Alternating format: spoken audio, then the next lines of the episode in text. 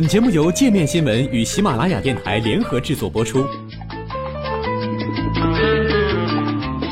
界面新闻五百位 CEO 推荐的原创商业头条，天下商业盛宴尽在界面新闻。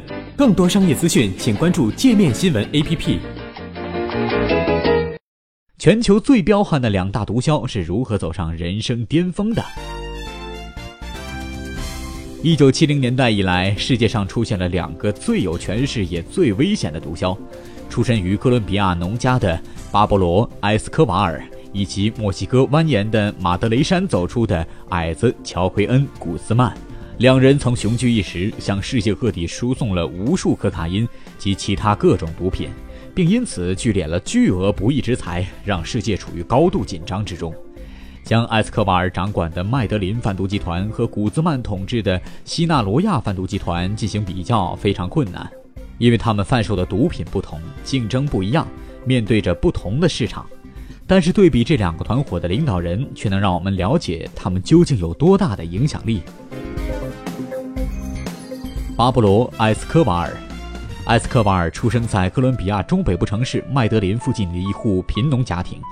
从刚开始的小偷小摸，逐渐发展到走私，然后很快涉足贩卖大麻。一九七零年代晚期，他和其他几个犯罪团伙开始将可卡因运出哥伦比亚。到一九八零年代初的时候，埃斯科瓦尔掌管的麦德林贩毒集团已经向胃口巨大的美国市场运输价值数百万美元的可卡因。尽管埃斯科瓦尔的收入和财富难以估量，但据传，1980年代中期时，他每周能够敛财4.2亿美元，一年差不多能够收入220亿美元。80年代末期，他供应了世界上80%的可卡因，每天往美国走私15吨可卡因。埃斯科瓦尔在自己和家人身上的花费可谓是穷奢极侈，同时他也是当地公共事业的赞助人，盖公寓、建足球场，向穷人大撒现金。这些善举让他赢得了来自群众的拥护，为他塑造了一个人民之子的形象。巴勃罗挣的太多了，每年其中的百分之十都要报废掉，因为这些钱在储藏的时候，要么被老鼠啃了，要么被水淹了或者丢了。埃斯科瓦尔的兄弟罗伯托在二零零九年出版的一本书中如是写道：“埃斯科瓦尔的犯罪帝国吸引了哥伦比亚政府的注意力，哥伦比亚政府一直尝试捣毁他的势力。”政府和毒贩之间的冲突，给哥伦比亚带来了持续数年的暴动。后来，哥伦比亚政府在美国的协助下部署了一支特别部队，最终逮捕了埃斯科瓦尔。到了1991年中，哥伦比亚政府的各项行动迫使埃斯科瓦尔承认了自己的犯罪行径。在经过一番讨价还价之后，他和政府达成了协议，并选择被关在麦德林附近一间监狱里。这个监狱还是他自己设计的。一九九二年中的时候，有证据表明，埃斯科瓦尔虽然在狱中，但仍然从事着团伙犯罪。这次，埃斯科瓦尔没有束手就擒，而是选择了越狱，开始了流亡之旅。这段时间，埃斯科瓦尔和全家人在不同的藏匿地之间四处流窜，他们从不在同一个地方逗留超过两天。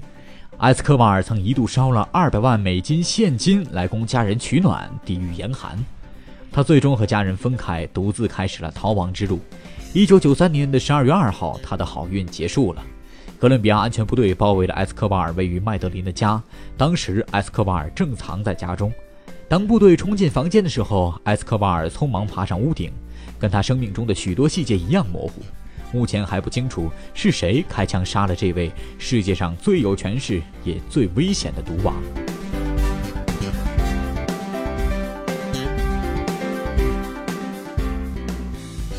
矮子乔奎恩·古兹曼，尽管古兹曼不是墨西哥的第一位大毒枭，但西纳罗亚州同名的贩毒集团却是在他的掌控下在世界范围内闻名的。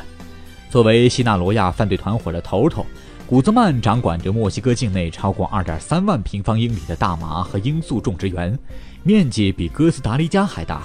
同时，他还掌握着一个巨型犯罪网络，覆盖了墨西哥32个州中的17个。该网络牵涉近五十个国家，其中还包括在美国的一个扩展网络。据悉，这个团伙控制的哥伦比亚所生产可卡因的百分之三十五。哥伦比亚是世界上最大的毒品生产国。美国缉毒局称，二零一三年每年流向美国芝加哥地区的毒品中，这个团伙供给了百分之八十的海洛因、可卡因、大麻和冰毒。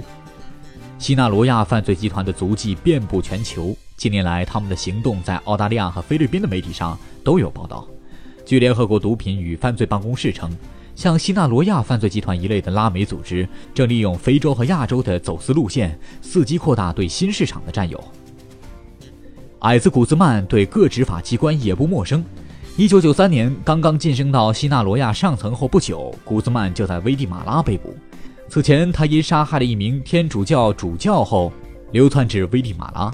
被捕之后，他被监禁在墨西哥的监狱中，在狱中待到2001年，然后成功越狱。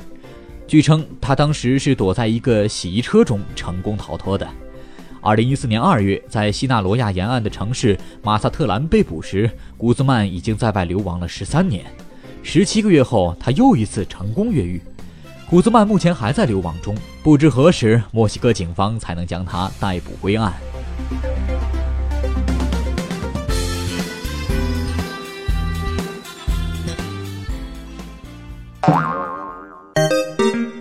还想了解更多世界各地的商业趣闻，请关注“界面天下”频道微信公众号“最天下 The Very World”。